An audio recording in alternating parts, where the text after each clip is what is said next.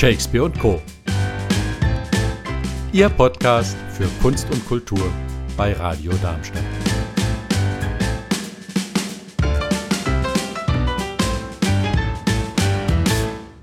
Bei mir im Studio angekommen sind Katja Hergenhahn und Steffen Popp vom Madebüro. Erste Frage an euch beide. Ist das überhaupt richtig Madebüro oder heißt es Made? Ja, das, damit kokettieren ganz viele mit diesem Namen.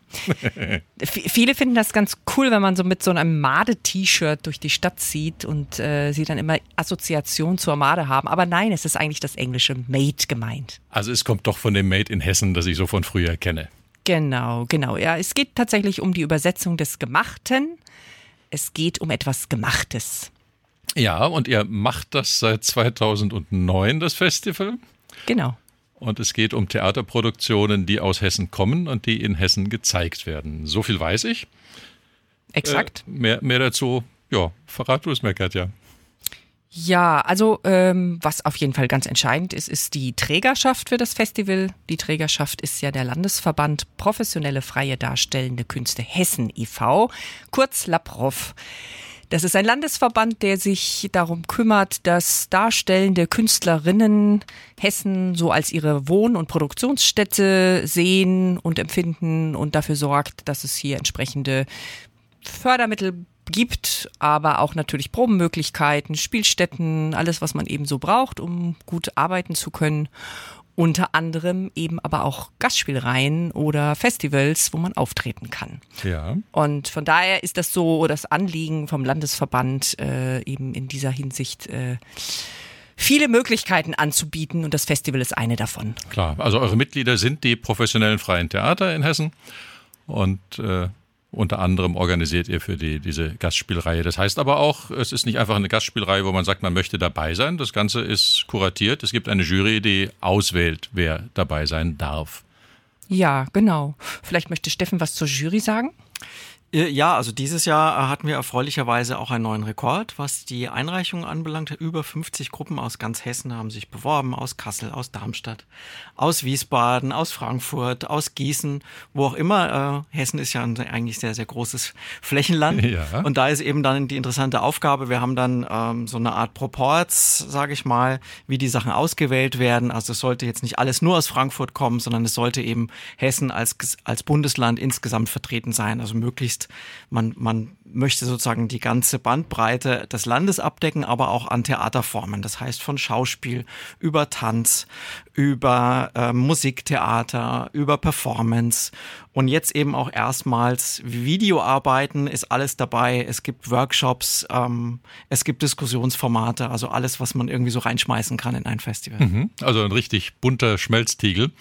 Ähm, aber sag mal, 50 Einreichungen, wie viele Mitglieder habt ihr? Das ist ja eine ganze Menge. Also Mitglieder haben wir, haben wir schon, äh, ich sag mal, über den Daumen 130 ungefähr. Ja. Ähm, aber dieses Festival richtet sich ja nicht nur an die Mitglieder. Das, das stimmt so nicht. Das ist äh, vielleicht ein, eine Fehlsicht auf das Festival. Es kann sich jeder Produzierende bei dem Festival bewerben. Mhm. Also da, man muss so, äh, die Mitgliedschaft ist nicht zwingend. Ne? Die Mitglieder kann man halt natürlich gut erreichen, weil man deren Adressen hat und die im Verteiler sind und die natürlich mitbekommen, dass es einen Open Call gibt. Aber der Open Call ist grundsätzlich für alle hessischen Künstler, freien darstellenden Künstlerinnen gedacht. Okay. Und so war das von Anfang an. Also lasst uns nochmal zurückgehen zu den Anfängen 2009. Das, äh, wie, wie, wie hat das begonnen? Ja, also es war schon so, dass ähm, also 2009 sind wir erstmal überhaupt losgezogen und haben geguckt, ähm, wie ist denn Hessen aufgestellt, so the theatertechnisch. Ne? Was gibt's ja. an Orten, was gibt's an Spielstätten, wo engagieren sich Menschen für Theater und ähm, das war sehr spannend. Wir sind sehr, sehr, sehr viel rumgekommen. Wir sind durch Wetzlar, Limburg, Groß-Gerau, Bad Hersfeld, ach, wo wir überall waren. Und äh, haben dort verschiedene Orte aufgesucht. Und erstmal haben wir festgestellt, die Entwicklung geht weg vom Theater. Das ist ganz, war ganz klar. Mhm. Also äh, eher Musik, aber auch Lesungen, Poetry Slam, also eher so in Richtung Solokünstler, weil das Theater. Und bekannt aus Funk und Fernsehen. Und bekannt aus Funk und Fernsehen, genau. Ja. Ähm, weil, weil das Theater ist ja immer so ein, so, ein, so ein durchaus größerer Apparat mit mehreren Menschen. Eine Produktion ist aufwendig teuer, da reisen viele Leute an. Das kann sich so ein kleine, eine kleine Kulturstätte überhaupt nicht leisten. Dann ist immer die Frage, wie finanziert sich das Ganze überhaupt? Und ähm, da haben viele Veranstalter tatsächlich davon abgesehen, Theatergruppen, Ensembles mit in ihrem Programm zu halten. Also die wurden ja. einfach nicht mehr aufgenommen. Das hat sich wahrscheinlich auch finanziell nicht mehr gelohnt. Ja, und das ist dann im Prinzip auch unsere äh, unser Kampf gewesen, zu sagen, okay, wir wollen die Theater zurückbringen an auch solche kleinen Spielstätten. Dafür braucht es dann eben Geld. Ne? Und dann muss man ja. anfangen und Anträge schreiben und äh, da, vor allem das Land davon überzeugen, dass so viele tolle Produktionen in Hessen in der Schublade liegen und einfach nicht mehr gezeigt werden, weil es für Gastspielbetriebe einfach keine Mittel gibt. Also mhm. muss ich dazu sagen, für Kinder- und Jugendtheater ist es eher möglich, ist es einfacher, weil da hat man ja auch Orte, also nicht Theaterorte wie Kitas, Gemeinderäume oder Schulen, ne, direkt in die Schule zu gehen. Ja. Beim Erwachsenentheater braucht man dann doch eher auch ein Theater. Und äh, eure Idee war dann auch die Produktionen zu fördern, äh, die halt nicht so gerne engagiert werden, weil sie aufwendiger sind, habe ich jetzt rausgehört. Naja, also das äh, ist ja auch immer mit einem finanziellen Risiko verbunden. Wenn ich etwas verkaufen will, ja, als Veranstalter naja. auf Einnahmen angewiesen bin, dann will ich so eine, dann wollen die eine gewisse Garantie haben, dass es dafür eben auch Kunden gibt. Klar. Und ähm, ich, äh, ich will nicht pauschalisieren, aber es ist schon ja so, dass in der freien darstellenden Kunst viele ja auch Formen wählen wie Dokumentartheater, Recherchetheater, die, in, die forschen. Die mhm. sind mehr forschend unterwegs, die suchen sich selber ihr Thema und arbeiten nicht mit literarischen Grundlagen. Weniger. Viele schon noch, aber weniger weniger als jetzt im, im Stadt- oder Staatstheater. Ja, also das ist jetzt nicht der Shakespeare, ne, was ihr ja. wollt und dann ja. weiß man, ah, da steht Shakespeare, was ihr wollt drauf genau. und da genau. kommen auf jeden Fall schon mal ein paar. Genau. Sondern es sind halt dann wirklich äh, neue Stücke, die sich auf was Bestimmtes stürzen, die jetzt gar keinen Namen haben in dem Sinne, ne, die ja. nicht schon einen Hallraum haben, in dem man hineinruft. Mhm. Und da schaffen wir sozusagen als Festival ein bisschen Abhilfe, dass wir einfach einen Rahmen abgeben, dass diese Stücke trotzdem gezeigt werden können. Ja. Und man muss sagen, es gibt in Hessen einfach tolle Ausbildungsinstitute. Es gibt wahnsinnig viel Nachwuchs, der nachkommt, der dann aber natürlich äh, eigentlich erstmal auf die große äh, Berlin- und Großstadtkarriere und dann internationale Karriere schielt. Aber auch da werden die Plätze ja nicht gerade sozusagen weiter und voller. Und warum sollte sozusagen das Land Hessen hier Leute ausbilden und dann in andere Länder schicken, sondern es wäre doch schön, wenn die ihre Sachen dann auch hier in ihrem eigenen Land zeigen können. Absolut. Und die Idee ist, dass das Publikum liest, okay, das Made Festival kommt, ich kenne das einzelne Stück nicht, ich weiß nicht genau, was das ist, aber es ist ausgewählt, es ist ausgezeichnet, es ist auf alle Fälle was, was sich lohnt anzuschauen. Genau, genau, das ist der Gedanke. Ihr habt gesagt, Geld spielt auch eine Rolle, klar, Geld spielt immer eine Rolle. Äh, wo kommt das her? Wie, wie läuft die Finanzierung? Ja, also unser Hauptförderer ist das Land Hessen, ganz klar. Aha. Ähm, das ist das Hessische Ministerium für Wissenschaft und Kunst, HMWK kurz. Sehr gut, und, die haben Geld. Ja, das hat auch eine Weile gedauert, äh, aber ja, es läuft jetzt ganz gut und äh, dann gibt es natürlich noch die Kommunen, also kommunale Fördermittel sind auch ein Muss. Also wir gehen auch nur da in die Stadt, wo natürlich auch ähm, der Wille da ist, das Festival aufzunehmen und auch zu fördern. Und dann haben wir jetzt durch die, ich sag mal schon auch pandemiebedingt, durch die Situation der Künstler, die eben gerade eben zwei schlechte Jahre hinter sich haben, sind noch Bundesmittel da. Wiederaufnahmefördermittel, NPN, der National, das nationale Performance-Netzwerk ist mit drin. Wir ja. haben die hessisch-thüringische Sparkassen Kulturstiftung mit dabei.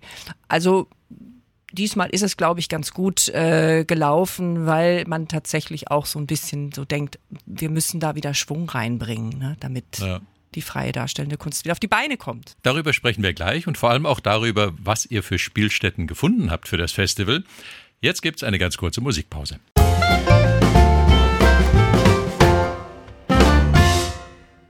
It's Raining Man von The Weather Girls. Das war euer ausdrücklicher Wunsch. Wie kommt's? Hört ihr das Lied so gerne? Ähm, nein, obwohl ich finde das Lied schon ganz cool. Also, aber das Lied ist tatsächlich ein Stück, ein Musikstück, das in einem Theaterstück vorkommt und abgespielt wird. Und zwar in dem Stück In Her Face oder Die Autorin ist tot ähm, von dem Frauentrio Algün Chasna Zehaf. Die kommen aus Frankfurt mit diesem Stück. Ja. Und das Stück wurde entwickelt im Rahmen eines Sarah Kane Festivals, wo alle Sarah Kane Stücke gezeigt wurden. Und das Besondere an dem Stück ist, dass es kein Stück von Sarah Kane, sondern da geht es um die, um die Rezeptionsgeschichte von Sarah Kane. Was hat man über sie geschrieben? Was hat man über sie gedacht? Äh, äh, wie wurde sie, ich sag mal, auch in welche Schubladen ist, in welchen Schubladen ist sie gelandet?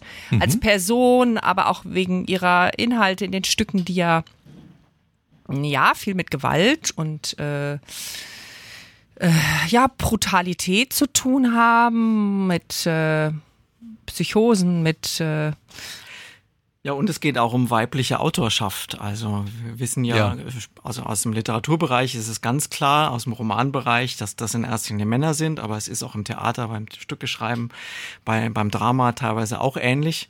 Und dann geht's ja auch um die Frage, was für Zuschreibungen gibt es. Also Frauen werden ja, wenn sie bestimmte Temperaturen, sage ich mal, vertreten, auch gerade in Theaterstücken, dann kommt der Hysterievorwurf. Mhm. Und Männer, bei Männern werden bestimmte Dinge eher toleriert. Und um all diese Themen geht es da, aber sehr, sehr lustvoll, sehr, sehr frech. Ähm, und äh, also eigentlich ein, ein sehr, sehr spaßiger Abend. Das klingt so.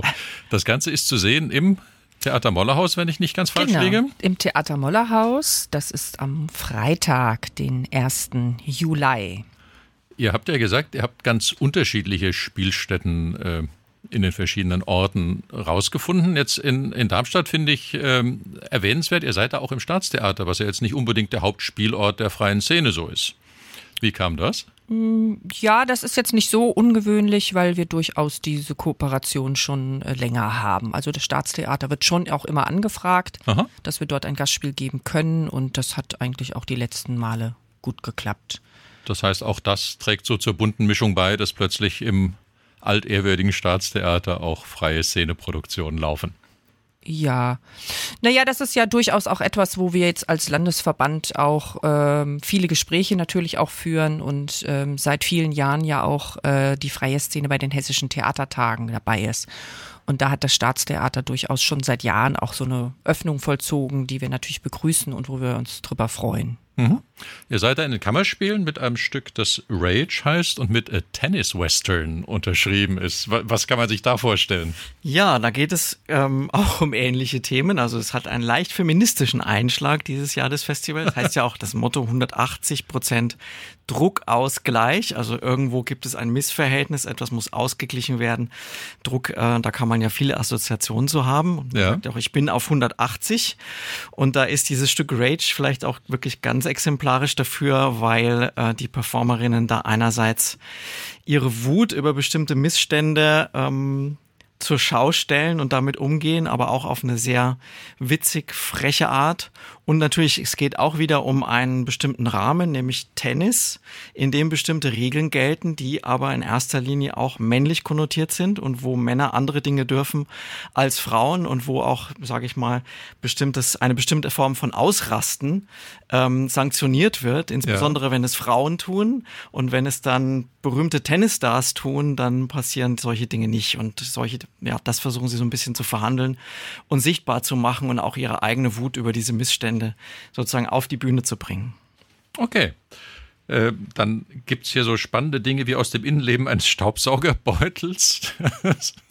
Ja, das ist so ein, so, ein, so ein typischer, also das ist so ein Titel, der entsteht eben tatsächlich aus so einem Forschungsprojekt. Ich nenne das jetzt einfach mal Forschung. Das ist tatsächlich für mich eigentlich so das, wo ich das, den Begriff der Forschung ganz gut äh, passend finde, ähm, sich eben mit Staub zu beschäftigen. Und ähm, also es geht äh, natürlich um den Inhalt des Staubsaugerbeutels, um Staub. Staub äh, ist, ist mm, im übertragenen Sinne etwas, was sich ja auch als Schicht über unser Leben liegt und das, wo man, wo man gräbt, um dann an die Vergangenheit zu kommen, aber auch an Objekte der Vergangenheit, die die aufbewahrt werden ewig lange. Also da liegt zwar schon Staub drüber und sie sind irgendwie zugedeckt, aber sie werden jetzt aufgedeckt. Also so etwas, was man aufbewahrt, aber es eigentlich gar nicht mehr braucht. Und es ist einfach ja eine sehr alltägliche Sisyphos-Arbeit, mit der jeder zu tun hat. Äh, man hat viele Dinge zu erledigen und man kommt nach Hause und dann liegt schon wieder der Staub da und man fängt wieder an zu putzen.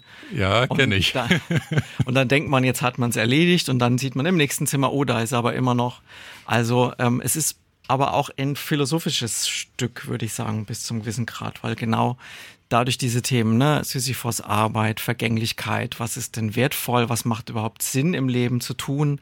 Also da spielt ganz viel rein. Ja, ich finde auch, das ist ein absolut konsumkritisches Stück, weil letztendlich, also der Staubfänger, ne, das ist ja, sind ja alles diese Objekte, die man eigentlich nicht braucht, die man sich aber trotzdem anschafft. Und ja. für mich ist es extrem konsumkritisch, weil man sich ja immer wieder hinterfragen muss, was will ich eigentlich mit diesem ganzen Kram? Ja, womit lebe ich und umgebe ich mich eigentlich? Und was hat in meinem Leben einen Wert. Und äh, das finde ich, das schaffen die sehr, sehr, sehr gut mit ihren Bildern. Es ist sehr eindrücklich, dass man im, nachher äh, denkt so, oh mein Gott, ich muss zu Hause mal aufräumen und mal ausmisten. Weil es erdrückt einen ja auch geradezu. Ne? Dann muss man es auch nicht mehr entstauben. Okay. Und es spielt ein Staubsaugerorchester. Ja, es gibt okay. ein Staubsaugerorchester. Eine Art Musiktheater ja, im Moment ja, ja. mit Staubsaugern. Das ist mal was Ungewöhnliches, aber es ist noch so ähm, im, im, Grenzbereich des klassischen es Theaters. Es ist keine Zwölftonmusik. Ja, ein, eine klassische Theaterproduktion habt ihr noch, Ubu c'est moi, nehme ich an, spricht man es aus. Äh, auch übrigens im Theater Modderhaus, all, all diese Theaterproduktionen, äh, die jetzt nicht im Staatstheater laufen. Worum geht's da? Ähm, ja, das ist eigentlich sozusagen das schöne Kontrastprogramm zu sowas wie Rage oder In Her Face. Das heißt, da geht, das sind zwei Männer auf der Bühne. Ah, zwei endlich mal. Zwei gestandene Theaterhasen und die sich auseinandersetzen mit Alfred Jarry, dem, dem Ubu, also einem, einem Stück, das sehr dadaistisch, sag ich mal, wie eine Art Übertreibung von Macbeth ist. Das heißt, da geht es um einen, äh, um einen Mann, der sich sehr blutig nach oben kämpft, um äh, König zu werden und dann aber natürlich auch sehr blutig äh, wieder von diesem Posten Osten entfernt wird. Und das ist eigentlich so eine, wie soll ich sagen, ja, eine Persiflage, eine Übertreibung von den, den klassischen Shakespeare-Abschlachtereien. Ja. Ähm, und die beiden stürzen sich jetzt nochmal auf dieses Thema und holen es aber in, ins Heute und reflektieren darüber, über Machtverhältnisse generell auch im Theater. Also warum interessieren uns zum Beispiel auch genau solche Tragödien und diese, diese Blutgeschichten auf der Bühne? Mhm. Und was habe ich als Zuschauer aber auch für einen Einfluss? Was habe ich für eine Lust auch an dieser Macht? Und wo ist sozusagen meine eigene Verantwortung? Wo ist sie auch nicht? Und das Ganze, sage ich mal, hat auch mit dem Trump-Zeitalter zu tun, also mit den Beschimpfen, mit den Shitstorms. Ähm, das ist ja eine sehr unflätige Sprache, die Euphrechari da benutzt in seinem ja. Stück.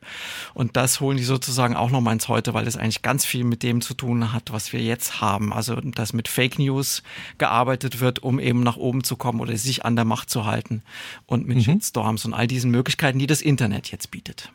Die klassischen Männer-Macht-Themen wo die Blutigkeit halt heute elektronisch stattfindet.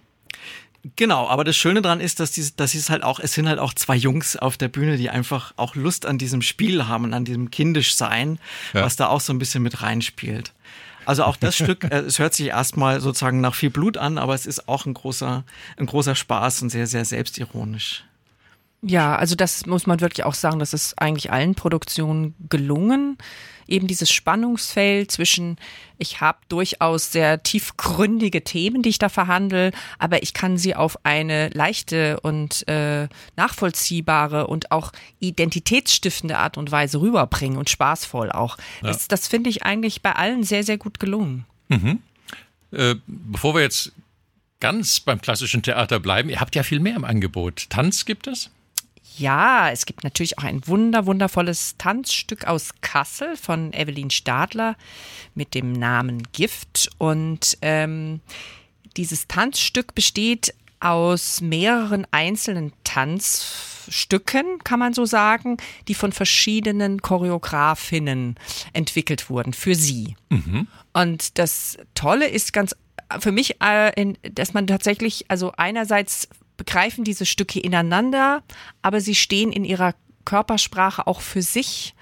Und eine Tänzerin zu erleben, die plötzlich in ganz unterschiedliche Sprachkodexe verfällt und so, das finde ich sehr spannend, weil man einfach die Vielfalt von Tanz insgesamt auf dieser Bühne so in so einem sehr, sehr kompakt erleben kann und ähm, das auch ganz unterschiedliche Emotionen auslöst, wie sich jemand bewegt und gibt und ähm, Wow. Ja, also ich finde das eine ganz, ganz großartige Arbeit. Aha. Ja, deswegen habt ihr sie ausgewählt und zeigt ja. sie auch die im Theater Mollerhaus. Ihr habt aber auch andere Spielstätten dabei. Das Atelierhaus gleich neben dem Theater Mollerhaus. Das ist dabei und dort gibt es eine Ausstellung. Du hast schon gesagt, äh, mit Videoinstallation? Genau, also wir haben das mal Umsichten genannt. Ähm, das hat den Hintergrund, dass durch Corona natürlich einige Stücke gar nicht zur Aufführung kommen konnten oder Gruppen gesagt haben, okay, jetzt gehen wir den radikalen Weg. Ähm, wir wissen eh, wir können gar nicht auf die Bühne, also probieren wir was Neues aus. Einige ja. haben sich auf das Internet gestürzt, andere haben aber auch wirklich gesagt, okay, wir arbeiten jetzt mit filmischen Medien ähm, oder wir, wir inszenieren ein Theaterstück, gehen aber so stark in die Kameraarbeit, dass es eigentlich eher ein Film wird. Und da, da waren so viele Arbeiten dabei, die aus dieser Ecke kamen, dass wir sagten, okay, da müssen wir drauf reagieren, weil uns geht's ja darum, abzubilden, was auch gerade in der Szene passiert, künstlerisch. Und es wird ja immer genau dann spannend, wenn sich die unterschiedlichen Künste begegnen und annähern und der Theaterbegriff sich, sich weitet. Und deswegen haben wir ähm, jetzt erstmals eine Ausstellung dabei. Da sind vier Arbeiten, ähm, die sozusagen auf unterschiedliche Art und Weise auch mit diesem Thema Umsichten zu tun haben, sich beschäftigen mit ähm, wie soll ich sagen, Erziehung, was geben, was, was sind sozusagen Erziehungstraditionen, die auf, aus dem Dritten Reich vielleicht noch kommen, die wir immer noch unbewusst auch weitergeben. Ja. Äh, und obwohl wir ihnen eigentlich entkommen wollen, ähm, dann gibt es zum Beispiel Schwarz-Rot-Gold, eine Arbeit, die sich eben mit unserem Land auseinandersetzt und mit, sage ich mal, typisch deutschen Klischees, was wir so uns unter Deutschsein vorstellen, vielleicht auch insbesondere nochmal, wenn man rausgeht aus der Stadt und eher aufs Land geht. Ähm, dann gibt es eine Arbeit aus Griechenland, Baumwollblumen gibt es, die setzt sich auseinander mit der Baumwollernte ähm, und den sehr schwierigen Arbeitsbedingungen, die, mhm. die dort herrschen und versucht das aber auch nochmal in Tanz zu übersetzen. Und dann haben wir noch eine Arbeit Hineni, äh, die heißt Hier bin ich, die äh, die Corona-Situation nochmal auf eine besondere Art äh, reflektiert und so eine Mischung ist aus Tanz und, und Gesang und sehr, sehr sphärisch so ein bisschen dieses Gefühl nochmal wieder aufleben lässt. Äh, Anfang 20, als wir da plötzlich alle eingesperrt waren. Das ist ja nochmal ein eigenes Festival im Festival. So ist es, genau. Und äh, man muss auch sagen, die ZuschauerInnen sind aufgerufen, Preise zu vergeben. Also wir, es werden ja zwei Preise vergeben am Festival. Einmal der Szenepreis, den vergibt eine Jury, ähm, eine lokale Jury und dann gibt es eben den Publikumspreis. Und wir machen da keinen Unterschied zwischen den klassischen Theaterstücken, den Bühnenstücken und äh, den Sachen, die ähm, im Atelierhaus laufen, der Ausstellung. Also wer hingeht, darf mitbestimmen, wer, wer hingeht, den Preis bekommt. Darf mitbestimmen, genau. Sehr schön. Wir haben gar nicht die Zeit gehabt, über alles zu reden. Ihr habt ja auch Veranstaltungen an der Kulturtanke, da gibt's äh, Diskussionen, ihr habt eine Druckwerkstatt. Ähm, man kann mitmachen, nicht nur beim Mitbestimmen. Es lohnt sich mal einen Blick aufs Programm zu werfen und sich das alles nochmal in Ruhe anzuschauen. Ich sage nachher nochmal alle Termine, aber ihr habt natürlich auch eine Website. Sagt gerade nochmal, wie die heißt. Das ist www.made-festival.de. Wunderbar ganz lieben Dank, dass ihr hier wart und dass ihr mir auf alle Fälle und ganz sicher auch den Zuhörern richtig Lust gemacht habt, das Made Festival in Darmstadt zu erleben. Dankeschön. Danke, Gerne. dass wir hier sein dürfen.